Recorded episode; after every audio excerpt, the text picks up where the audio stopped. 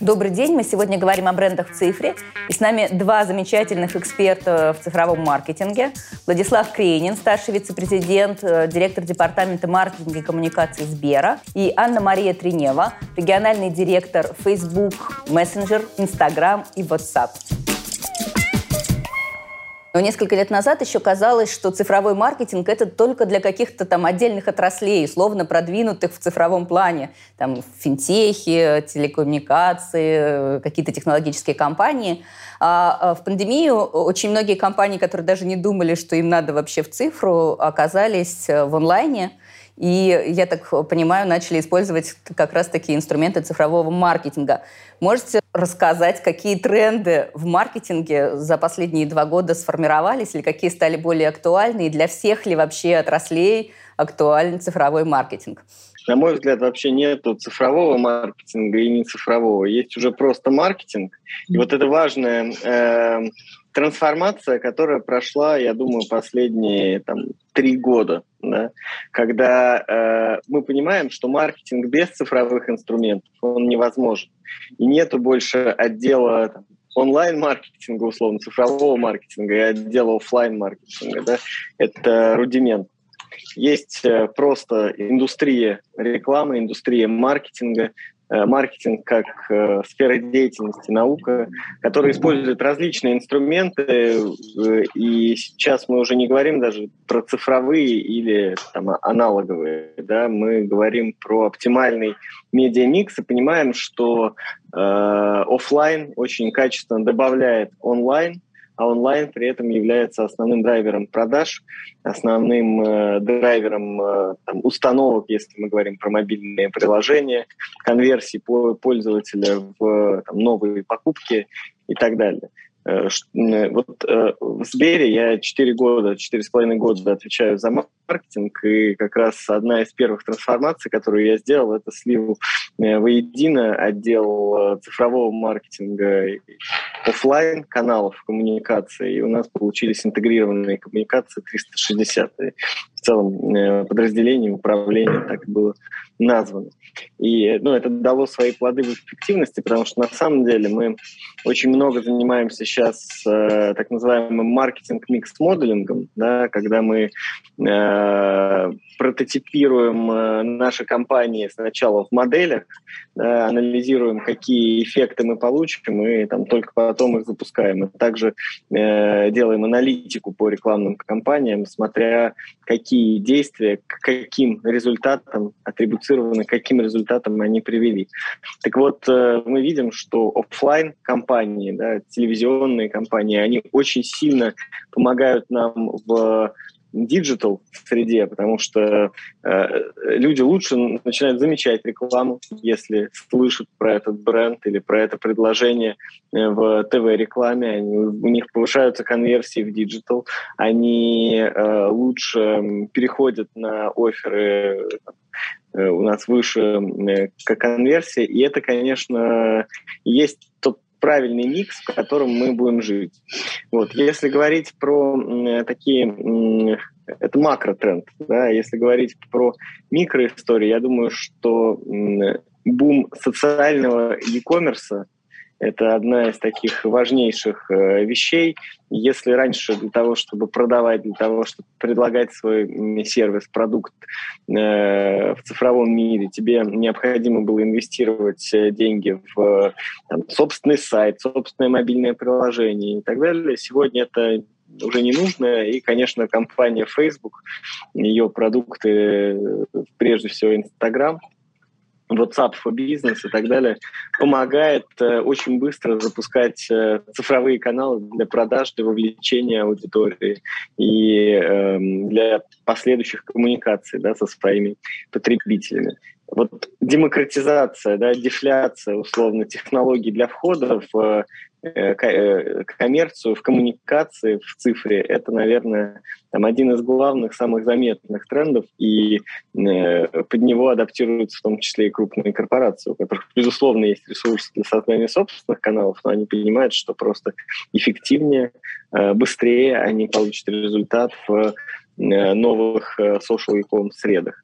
Мне кажется, что большой тренд — это социальная коммерция еще, еще да, то есть комьюнити э, Э, коммерция. Это групповые покупки, это все, что касается совместного потребления, э, совместного просмотра и так далее. Адрейсон Хоровиц, известный венчурный фонд э, в США, выпустил в конце прошлого года отчет, где он явление, вот, которое я описываю, назвал Social Plus. И сказал, что в целом все продукты сегодня, они будут social plus. Да? То есть, условно, у тебя есть бэнкинг, но ты должен встроить в него социальную функцию для вовлечения людей, их объединения в community, для того, чтобы э, это был более виральный и более стабильный, более клейкий с эмоциональной точки зрения сервис. Хочешь э, там, купить э, что-то для своей семьи, объединись с другими людьми. И вот у нас э, social commerce, да, э, групповые покупки. Э, хочешь совместно, условно, с комьюнити стать атлетом, вот у тебя есть возможности для совместных занятий фитнесом или совместных марафонов в цифре. И мы, например, в момент, когда в разгар пандемии мы вынуждены были отменить свой зеленый марафон, который всегда проходил в физическом мире, да, мы предложили мобильное приложение, которое позволило в определенное время пройти задание и пробежать марафон индивидуально, но де-факто с комьюнити людей из твоего города и со всей страны. Потому что это social plus механика, она работает, она вовлекает, она развивает эмоции, ну, э, взаимодействие людей с э, брендами, сервисом. Мне кажется, что мы видим э, большой тренд на дальнейшую персонализацию рекламы. И в нашей вот сфере, в сфере цифровой, цифровой рекламы, как инструментов цифровых, самый большой тренд сейчас — это, наверное, на конфиденциальность данных и в то же время на персонализацию рекламы. И зачастую эти два тренда их противопоставляют, говорят, что персонализированная реклама не может быть конфиденциальной, но на самом деле и персонализация, и конфиденциальность, они друг друга дополняют. И по факту, как, э, как в идеале это должно работать? Чтобы при минимуме информации, которые люди готовы делиться, у бизнеса были инструменты показывать релевантные продукты и релевантную рекламу. И вот, наверное, на наш взгляд, и то, что вот тоже мы делаем с нашими коллегами из Сбермаркетинга, а, по сути, вот это совмещение персонализации рекламы и конфиденциальности, это, как в свое время, это основа цифровых рекламных инструментов будущего, как микрочип в свое время стал основой а, компьютерной индустрии и развития этой компьютерной индустрии. Второй тренд, я бы добавила то, о чем говорил а, Влад, про социальную коммерцию, что мы наблюдаем. Мы наблюдаем, что мы называем это discovery commerce, это то, что теперь товары находят людей то, что э, мы видим, что в Инстаграме э, 83% человек, они находят какие-то новые товары, услуги через Инстаграм, и 87% из этих людей, они потом предпринимают какое-то действие. Или покупают товар, или записываются на какой-то там семинар, э, семинар, вебинар и тому подобное. Немыслимая конверсия для каких-то других, мне кажется, инструментов. В офлайне такого не бывает. И с рекламой на сайте такого не бывает, по-моему. А, здесь как раз, вот, мне кажется, зависит от именно от инструментов подхода и от ожиданий людей. Поэтому вот это вот замещение персонализации и конфиденциальности, оно позволяет так хорошо работать. А, Наверное, в основе всего этого лежат еще определенные потребительские тренды. И, конечно, вот как ты, Влад, говорил про коммерцию, то, что мы видим, произошло в пандемию. Действительно, мы видели, когда были локдауны, мы видели, что все резко перешли в электронную коммерцию. И, конечно, когда все открылось, люди снова стали возвращаться в офлайн, но привычки изменились. И 40% э, людей которые, э, собственно, делали какие-то покупки онлайн, они сейчас э, сказали, что они продолжат совершать эти покупки онлайн, которые раньше они, возможно, совершали офлайн. Еще, мне кажется, вот пандемия дала такой очень важный тренд — это установку людей и фокус на эмоциональное и психическое здоровье.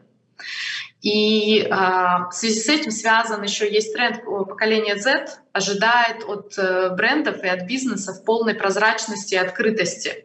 люди ожидают персонализированного общения с брендами. И здесь, я думаю, а, Влад может сказать, как бы я постоянно вижу и в ленте Facebook, и в ленте Instagram, как люди тегают э, Сбер, как постоянно общаются с банком, и ребята как раз в команде Влада постоянно отвечают и имеют вот эту персональную, э, персональную коммуникацию. Conversational commerce мы это называем, на диалоговую такую коммерцию. Люди ожидают, что ты можешь написать бренду, и он тебе ответит. А малый бизнес вообще давно этот тренд э, использует. И, наверное, вот э, еще последний тренд, мы видим вот это вот, как мы это называем, креативная экономика, э, экономика креаторов, это то, что есть огромное количество и больших инфлюенсеров, и микроинфлюенсеров, и то, что они становятся, они по сути могут донести uh, голос и сообщение бренда через, э, свою, через свои отношения с аудиторией, подобрать то, что адекватно, э, то, что адекватно их аудитории. И мне кажется, вот этот тренд на вот этот креатор или инфлюенсер-маркетинг, это тоже очень большая интересная, интересная возможность. Инстаграм сегодня это прототип вот этой новой креативной экономики. Будут появляться и новые платформы, как, может быть, некоторые из них и Инстаграм подвинут, да, потому что всегда есть цикличная история.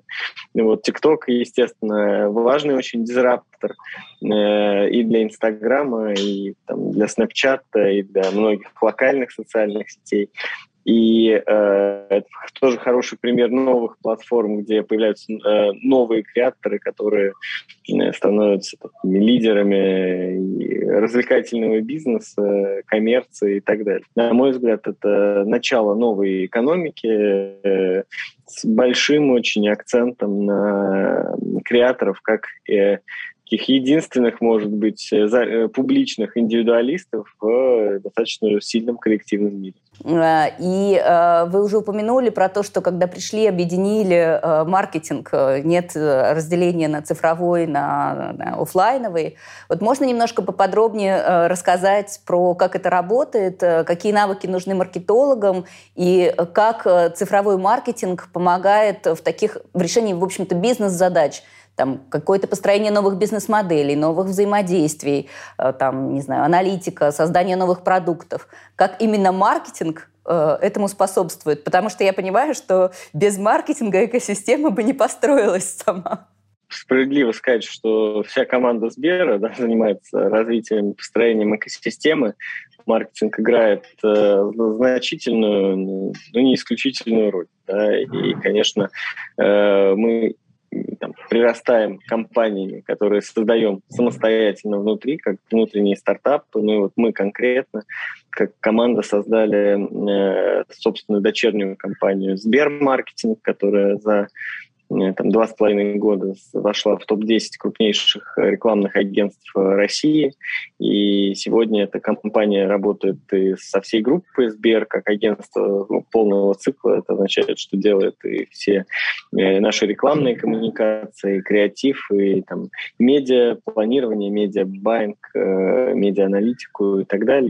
И Facebook на первом этапе был с нами таким ближайшим соратником, который тоже помогал развивать и прокачивать нашу команду, за что им большое спасибо. Поэтому экосистема растет через внутренние стартапы, экосистема растет через э, э сделки, что тоже крайне эффективно. И э, вот вы сказали около 30 и так далее, на самом деле около сотни у нас сейчас э, компаний. Э, не все из них являются носителями бренда Сбер, и это абсолютно нормально. У нас разная структура. Есть компании, которые мы развиваем в партнерстве э, с другими компаниями, например, с тем же Mail.ru Group. Э, вот такие компании, как Delivery Club, Самокат, сам супер успешная компания на рынке и Growth.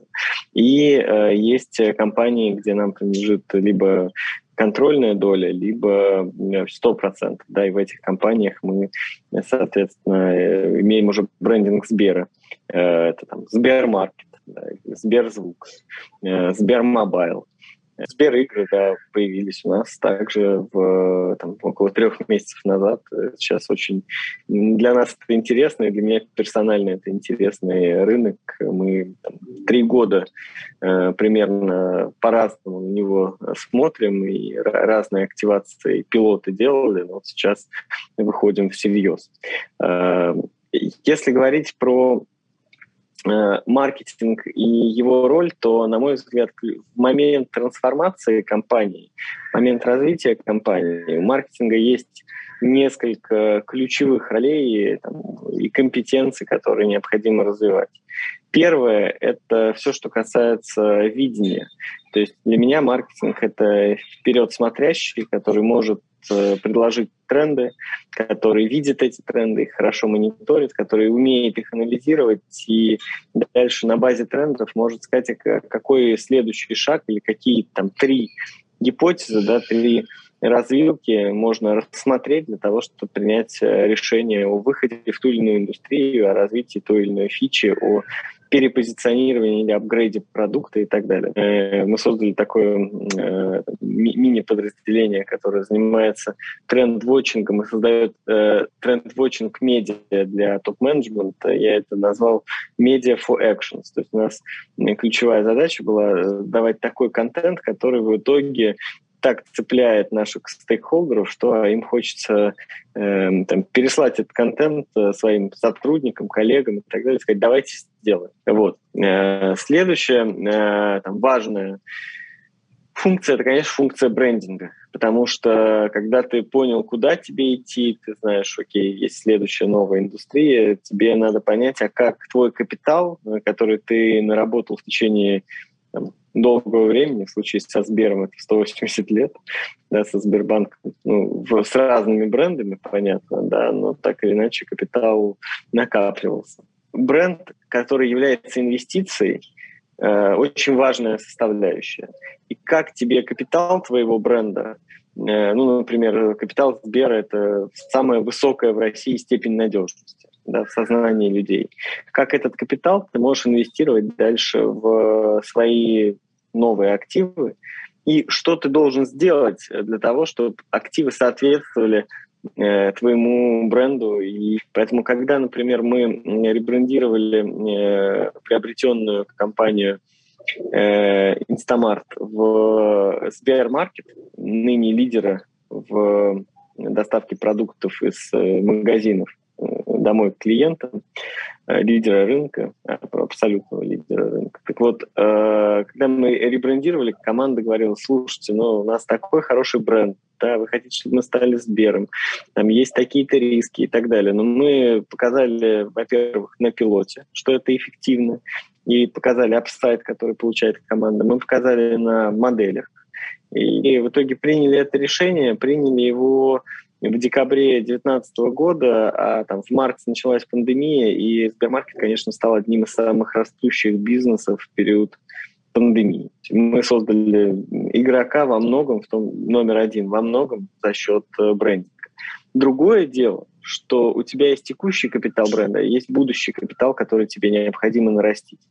Э, Сбер провел э, очень детальное исследование, мы поняли, как э, выглядит идеальный образ экосистемы в глазах наших потребителей. Мы поняли, где у нас есть гэпы, где мы хорошо себя чувствуем. Мы сейчас над этим работаем для создания бренда экосистемы. Ну и, конечно, вот год назад мы провели ребрендинг, представили э, э, миру бренд Сбер и сделали его нашим мастер-брендом versus э, бренд Сбербанк. Э, Сбербанк – это теперь наш финансовый бренд, а бренд Сбер – это бренд всей экосистемы.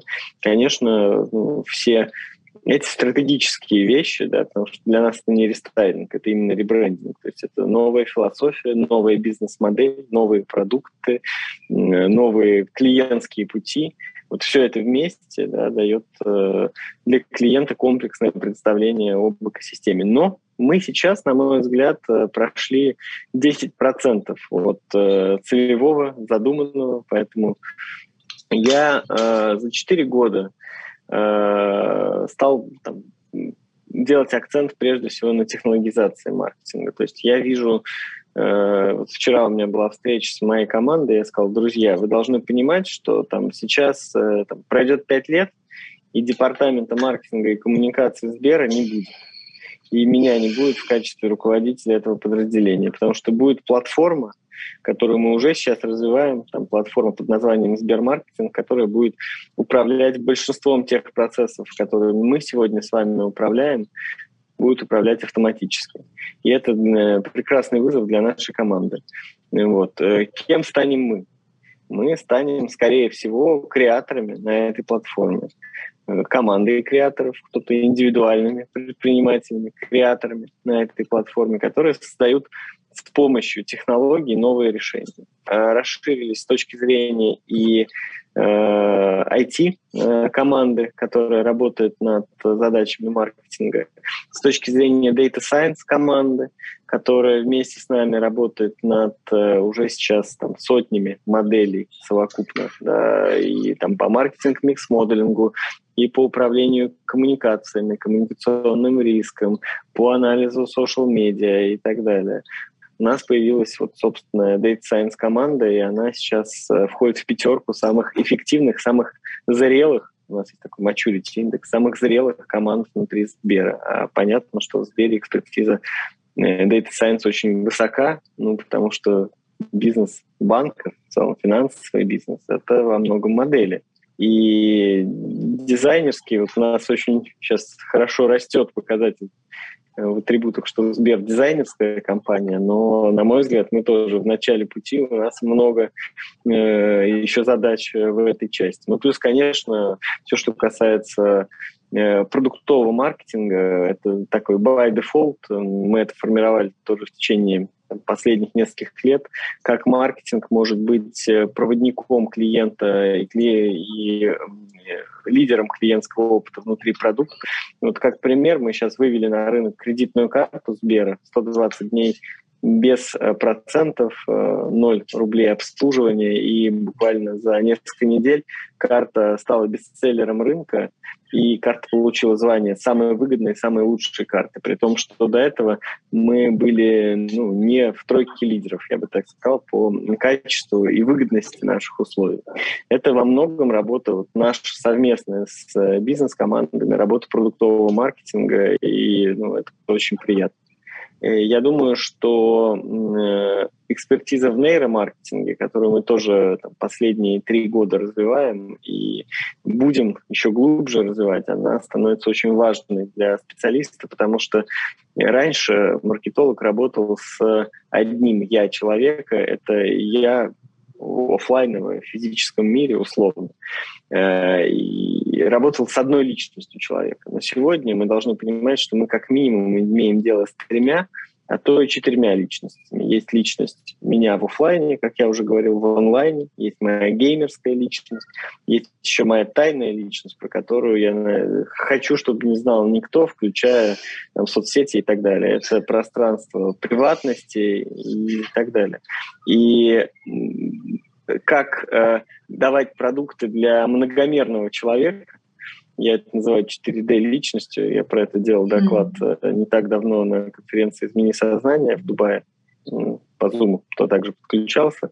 Вот э, это большая компетенция. И современные исследования в области нейромаркетинга, в области нейронауки в целом, поведения человека, они очень важны. Я счастлив, что у меня на эту тему есть прекрасный собеседник, это Андрей Курпатов, вот, с которым мы вместе э, развиваем лабораторию как раз нейронаук, и, и с которым э, у которого можно научиться многим вещам, про которые я говорю. Я понимаю, что очень много решений, очень много кейсов, очень много э, как раз э, интересного опыта, особенно на таком количестве э, кейсов, как у вас в экосистеме. И это, э, если описать, то пригодится большому количеству менее масштабных бизнесов в том числе. Как раз хотела перейти э, к менее масштабному бизнесу. Анна-Мария, к вам вопрос. Вы в одном из интервью говорили о том, что как раз пандемию малый и средний бизнес намного активнее стал использовать социальные сети для решения бизнес-задач, и для построения бренда, и для увеличения продаж – Хотела спросить, вот если, можно ли как-то обрисовать актуальную на сегодня ситуацию с этим, и какие инструменты наиболее э, эффективны, там, наиболее популярны у бизнеса для построения бренда и роста бизнеса? Что такое малый и средний бизнес? Зачастую это индивидуальные предприниматели или самозанятые. Это люди, которые а, которые в пандемии, это, не знаю, инструктора йоги, это какие-то небольшие школы, школы рисования, это какой-то там небольшие магазинчики там товаров, э, товаров у дома. Все эти бизнесы оказались э, в очень сложной ситуации, и многие не знали, что делать, будут они существовать, не будут. Большое количество бизнесов, которые зависели от физического присутствия, от физической возможности э, встречи и работы с людьми, а, они оказались под угрозой. Собственно, что сделали э, в этот момент мы? Важно было предоставить этим бизнесам, если раньше они могли потратить там, 5-10 тысяч э, рублей на рекламу, чтобы продвигать свои услуги, а, это стало невозможно в момент пандемии. И для нас первый фокус был, вот этот вот первый этап, это позволить им понять, что они могут сделать. Для некоторых бизнесов, вплоть до того, а, мы запустили портал, где был, а, были специальные даже шаблоны сообщений, что они могут разместить у себя на страницах в Фейсбуке, у себя в Инстаграме, как сообщить людям о тех мерах, которые они предпринимают. Второй был большой очень тренд. Я вот, если помните, люди стали использовать э, живые трансляции. Есть прекрасная э, школа рисования Draw and Go в России. Более 10 тысяч человек там э, училось. Естественно, когда закр... все закрылось в локдаун больше года назад, они перевели все свои занятия в онлайн. Также сделали многие, например, инструктора йоги. Другие бизнесы, как, например, а, небольшие а, фэшн-бренды, они сразу очень четко сообщили, какие меры они предпринимают по борьбе с, с коронавирусом, что нужно делать, и продолжили весь свой бизнес в онлайне, продолжая продавать э, товар и в России, и по всему миру. А, потом, наверное, когда стало понятно, что происходит с коронавирусом, какие предпринимаются меры, пошла вакцинация, а, начался как бы новый этап, и мы, а, мы запустили с, а, совместно с департаментом предпри... поддержки предпринимательства города Москвы, мы запустили компанию «Это мой бизнес». И очень мы попросили, связались с большим количеством Э, медийных личностей, инфлюенсеров, и э, попросили всех написать о том малом и среднем бизнесе, которые они поддерживают. Потому что зачастую это, этот бизнес мало не может себе позволить э, купить рекламу или где-то разместиться. И подключилось очень большое количество людей, которые писали о своих любимых брендах, о своих любимых локальных магазинчиках. Я думаю, мы все знаем много историй, как именно вот, как мы объединились для того, чтобы поддержать наши любимые небольшие бренды или индивидуальных предпринимателей, с которыми которыми мы работаем. Наверное, потом следующий этап, как бы наш, как бы вот этой трансформации, который, цифровой, который нас э, привела э, пандемия, это мы запустили, это электронная коммерция. Все, все, всем стало понятно, как это использовать, как это использовать для развития своего бизнеса, как органически, так и с помощью э, цифровой рекламы. И следующий этап — это то, что мы запустили, э, запустили, наверное, две вещи. Первое, мы запустили шопс или магазины в Инстаграме и Фейсбуке. И мы видим, как небольшие бренды, нишевые, как Монохром, например, используют шопинг-теги, общаются с потребителями, так и большие, как, например, ЦУМ, который представитель огромного количества крупных брендов э, в России, тоже используют этот инструмент, используют эту витрину, чтобы сделать э, процесс э, подбора или такого discovery, открытия для себя какого-то товара гораздо более аутентичным, гораздо более натуральным. И также вот WhatsApp э, для бизнеса, о котором я рассказывала, это то, что, естественно, у всех, э, это, кстати, вот очень большая тенденция тоже в России, с одной стороны, когда мы ожидаем, что у меня, э, что, что я считаю, что я могу Сбербанку написать в Инстаграме. И я это делаю. И это делают тысячи людей. Вот, кстати, я думаю, что у вас огромная над, над этим идет работа. Люди пишут, люди тегают в постах, обращаются, потому что это нормой считается. Да, я могу бренду написать, с ним пообщаться. И они не воспринимают, что они с людьми общаются, они считают, что они общаются с брендом. Это, наверное, вот первая часть. То есть есть э, инструменты это, это электронной коммерции.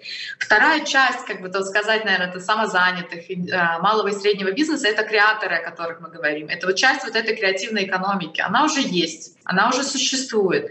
И, наверное, в России, кстати, одно из самых больших в мире комьюнити этих креаторов — И это не только, мы все знаем селебритис в Инстаграме, но на самом деле огромная львиная масса этих людей — это микроинфлюенсеры, у которых там, не знаю, 10, 20, 30, 40 тысяч подписчиков, и которые очень персонализированно общаются со своей аудиторией. И, наверное, вот а, есть уже несколько инструментов, которые эти креаторы, эти а, по сути, это эти малые бизнесы, которые они используют. С одной стороны, это фильтры дополненной реальности, AR-фильтры, а, которые, кстати, Россия э, один из, наверное, главных лидеров в мире, потому что российские креаторы просто взяли это на флаг и стали э, создавать фильтры в огромном, э, в, огромном, в огромном объеме, стали создавать фильтры вместе с брендами. Как бы. Мне кажется, даже они, может быть, где-то задали этот тренд в мире, потому что точно несут флаг, флаг России впереди. И вот у нас это все делается на основе платформы Spark AR, более 600 тысяч креаторов в мире используют эту платформу, и было создано 2 миллиона фильтров уже на этой платформе. Дальше, как бы, те инструменты, которые они используют, вот сейчас есть для креаторов, это брендированный контент. Я думаю, что мы все видели прекрасные коллаборации брендов с, э, с креаторами, когда креаторы свою субкультуру, свою коммуникацию со своей аудиторией очень органично интегрируют бренд и его предложение, почему нужно, почему это полезно их аудитории. И это показывает прекрасные, прекрасные бизнес-результаты. И, наверное, вот еще есть такой вот тренд, говоря вот то, что тоже мы с Ладом говорили, вот этой креативной экономике, экономике креаторов, мы видим, как некоторые креаторы превращаются сами по себе в бизнес. А, вот мне очень а, нравится такой вдохновляющий пример. Это Елена Крыгина которая вот как бы начала туториал, начала записывать э, э, видео, как правильно краситься, начала проводить мастер-классы, э, платные бесплатные. Она делает брендированный контент. Она запустила свою линию косметики. Она запустила свою линию косметики, которую она продвигает и как креатор, и как бизнесмен, и использует инструменты того же Инстаграма для того, чтобы для ее аудитории она сделала идеальную косметику. И все от этого как раз выигрывают. И, наверное, вот если говорить, как бы, ну, так еще немножко как э, заглядывать в будущее, вот то, что мы с Ладом говорили про метаверс, эту метавселенную, которую, которая станет естественной частью нашей жизни в будущем, креаторы — это основа этой экономики. Если это, вот, ну, нужно же будет нарисовать это пространство, нужно же будет создать вот эти те вещи, которыми мы захотим себя окружать, с которыми захотим взаимодействовать. Мне вот э, Конечно, это очень ран, рано об этом говорить, это пока сейчас только формируется, брейнстормится, но я даже уже сейчас видела, я слежу пристально за творчеством э, Иры Смелой, это э, татарка, она сделала прекрасный э, проект. Он, конечно, пока не монетизируется, о чем я и написала, что, может быть, стоит. Она, они его назвали NFT Moves. То есть с группой очень талантливых танцоров они записали, э, они сделали, э, записали движение и сделали из них NFT. И используют Инстаграм для того, чтобы рассказать о своей вот этой вот э, творческой идее. Вот. И мне кажется, что вот в связи с этим, почему мы видим огромный потенциал а, в этой сфере, и не только в связи с метавселенной, в связи с тем, что у нас огромная, гигантская комьюнити этих креаторов на платформе. И мы запустили вот 30 сентября совместно с, э, с, с Ассоциацией креативных индустрий России, а также с рядом э, креаторов из разных сфер, такими как Покрас Лампас, Мурат Осман, э, Михаил Зыгорь, Елена Крыгина, Little Big, моя самая любимая группа. Мы запустили такой фестиваль, фестиваль творчества, мы на Fest, когда мы, с одной стороны, показываем, как можно использовать те инструменты, которые есть для творчества, а с другой стороны, совместно с э, брендами создаем по брифу какие-то интересные рекламные э, форматы брендированного контента, и мы помогаем этим креаторам, мы э, все их сделаем участником программы фестиваля рекламы креативной Red Apple. И это потому что это очень благодарная почва, это действительно позволит и даст, дать, дать, даст инструменты не только селебрити-инфлюенсерам, но и вот всем вот этим микроинфлюенсерам развиваться, развиваться как креаторам и как бизнесом. Спасибо, очень интересно. Я прям э, поняла, что надо чаще э, всех э, искать э, в Инстаграме, потому что там, наверное, уже что-то, какие-то новые тренды можно отследить просто по там, не знаю, любимым онлайн-курсом или любимым инструктором. У вас э, в прошлом году было такое прям вау-событие э, Сберконф. После, после Сберконфа только ленивый не слышал о э, ребрендинге, о том, что э, теперь э, не только банк, и э, вот это все и сразу закрепилось в сознании. Хотелось спросить, во-первых, довольны ли вы результатами, а во-вторых, что бы вы посоветовали, может быть, менее масштабным, с меньшей командой дата-сайентистов компаниям, как нужно делать ребрендинг? Или как оповещать вообще мир о том, что что-то изменилось? Не рестайлинг, а именно ребрендинг, когда изменения концептуальны. Э, ну, я не уверен, что многим компаниям нужно делать ребрендинг, если, ну, просто ради ребрендинга, да, если действительно есть большие изменения, изменения в бизнес-модели, изменения в продуктах, э, запуск новых продуктов, то есть что сказал Сбер. И это была философия, которую Герман Оскарович предложил, и это он, конечно, архитектор этой темы. Э, он говорит, мы должны сделать продукты, представить их так, чтобы ну, у всех появилось э, одинаковое понимание, что Сбербанком это уже не назвать, что это шире, чем банк. И когда мы представили наши новые девайсы, наших голосовых ассистентов, э, наши продукты из индустрии еды, э, mobility, э, такси, индустрии образования – индустрии развлечений. Это и звук, Сберзвук, и ОКО. Ну вот тогда уже действительно у клиентов э, сложилось впечатление, что это гораздо шире, чем банк, гораздо больше, чем банк. Если говорить про Сберконф, то, если честно, немного аналитики и Data Science там использовалось, больше скорее э, как раз нейронауки, и здесь э, был использован рецепт, э, который мы вместе разработали, что у нас должны быть достаточно короткие, емкие ролики. Никто не хочет смотреть выступления спикеров, классические презентации там, на 10-20, э, скорее даже 20 минут, на 10 еще возможно, лучше 5. Вот. Э, нам нужно... Почему мы использовали селебов? Да? Не потому, что мы считаем, что это единственная возможная опция, потому что селебы, э, известные люди, да, они, э, с ними возможно себя ассоциировать. И они в Сберконф были в положении наших клиентов, и клиенты себя с ними ассоциируют. Ну, так устроена история. Ты можешь себя ассоциировать с знакомым образом, со знакомым человеком. Они были в виде э, клиентов фактически, к которым наши менеджеры приходят, чтобы обслужить, рассказать, э, донести информацию, и таким образом строится эмпатия. И нам было важно построить именно это человеческое отношение, доверие, понимание к тем новым продуктам, которые мы представляем. Поэтому краткость, лаконичность э, — это основной рецепт. Как раз про селебов и про блогеров хотела вам обоим задать э, завершающий, в общем-то, уже вопрос.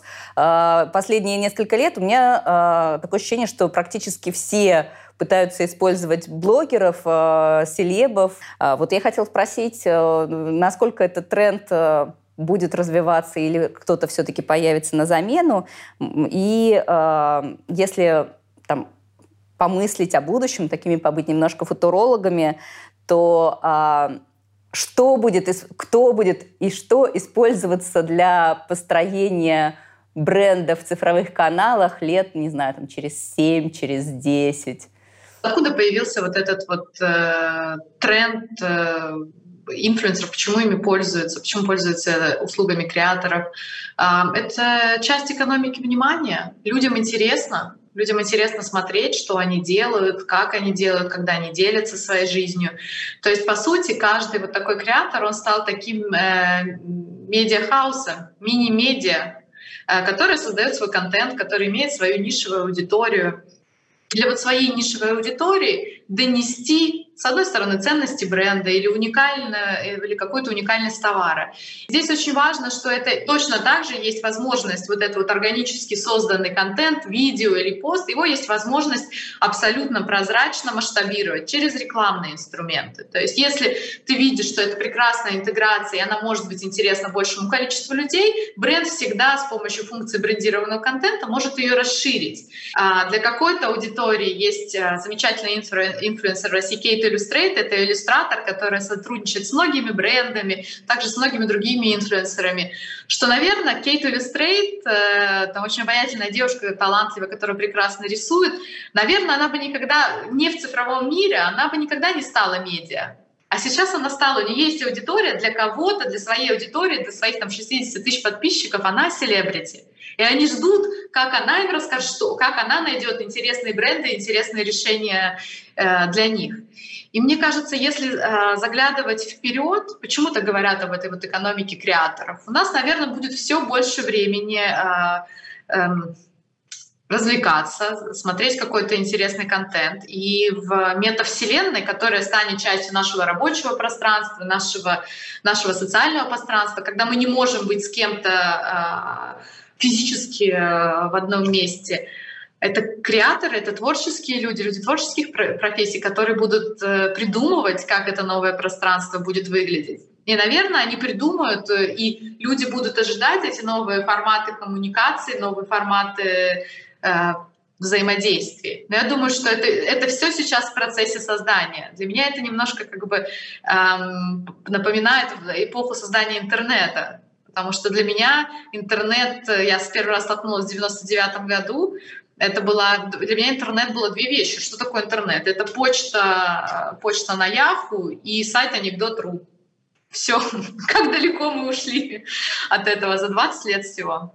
А сейчас уже все очевидно. Мобильный экран. Еще пять лет назад, Влад, э, часто, когда выступали на конференциях, говорили про важность мобайла, что нужно, нужно работать с мобильными устройствами, что там время людей. И смешно, 4 года, 4-5 лет назад это не было очевидно. Многие говорят, нет, большой экран важнее, вот там видно.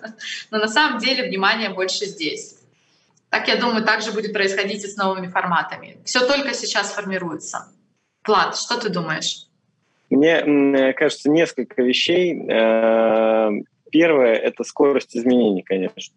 Если заглядывать в будущее, вот у нас э, была лекция Рэя Курцева, да, который один из таких главных футуристов и носит титул технологического директора э, Google. Так вот, он говорит, что скорость изменений э, за следующие 10 лет будет сопоставима с изменениями, которые произошли за последние 20 тысяч лет. Вот, э, то есть количество да, изменений, которые мы с вами переживем. Это очень интересно, вдохновляюще, вызывающе и так далее. Это коснется всех, конечно, сфер. Если говорить про будущее инфлюенсеров, то я считаю, что выживут те инфлюенсеры, которые способны быть больше, чем самостоятельными персонажами. То есть скорее инфлюенсер-продюсер — это и есть новая роль, и ты должен уметь продюсировать э, свое цифровое «я», должен продюси- уметь продюсировать нескольких аватаров, и ты скорее становишься продюсером и контент-мейкером, сценаристом да, разных миров, нежели просто лицом. То есть вот инфлюенсеры, которые просто умеют э, быть лицом, фигурой, условно э, танцором э, и певцом, да, скорее всего, несколько лет и будет закат. Да?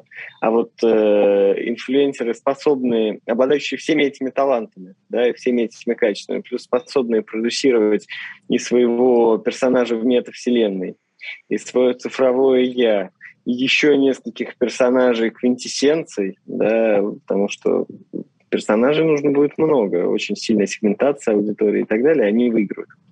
Первая история. Вторая история – это изменение контекста малого бизнеса и среднего. Э, я думаю, что будет появляться достаточно много производственных платформ, и будет появляться достаточно много флеш-брендов, брендов вспышек, которые создают инфлюенсеры, э, именно для того, чтобы на социальных платформах, на креативных платформах упаковать базовый продукт, который производится на одних и тех же да, площадках, на одних и тех же производственных мощностях, в свой бренд, в свою легенду и превратить в что-то стоящее. Вот. У меня есть э, друзья, которые делают там, контрактное производство товаров для сна. И вот э, я думаю, что будущее в том, что их контрактное производство будет очень успешно, потому что много микроинфлюенсеров будут заказывать у них собственные брендированные партии и продавать под своим собственным брендом. Вот. И то же самое будет с производителями э, печенек, э, шоколада, вот, косметики ну, и, и других других как бы товаров, да, потому что за этим, на мой взгляд, будущее микробренды, бренды вспышки от э, инфлюенсеров.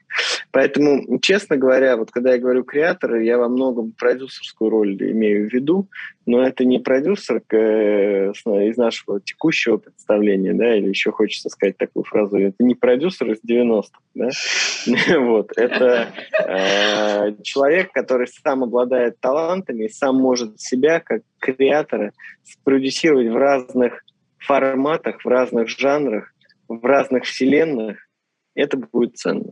Ну а вокруг всего этого бизнес будет создать платформенные решения для того, чтобы люди могли реализовать себя и реализовать свои товары цифровые, физические.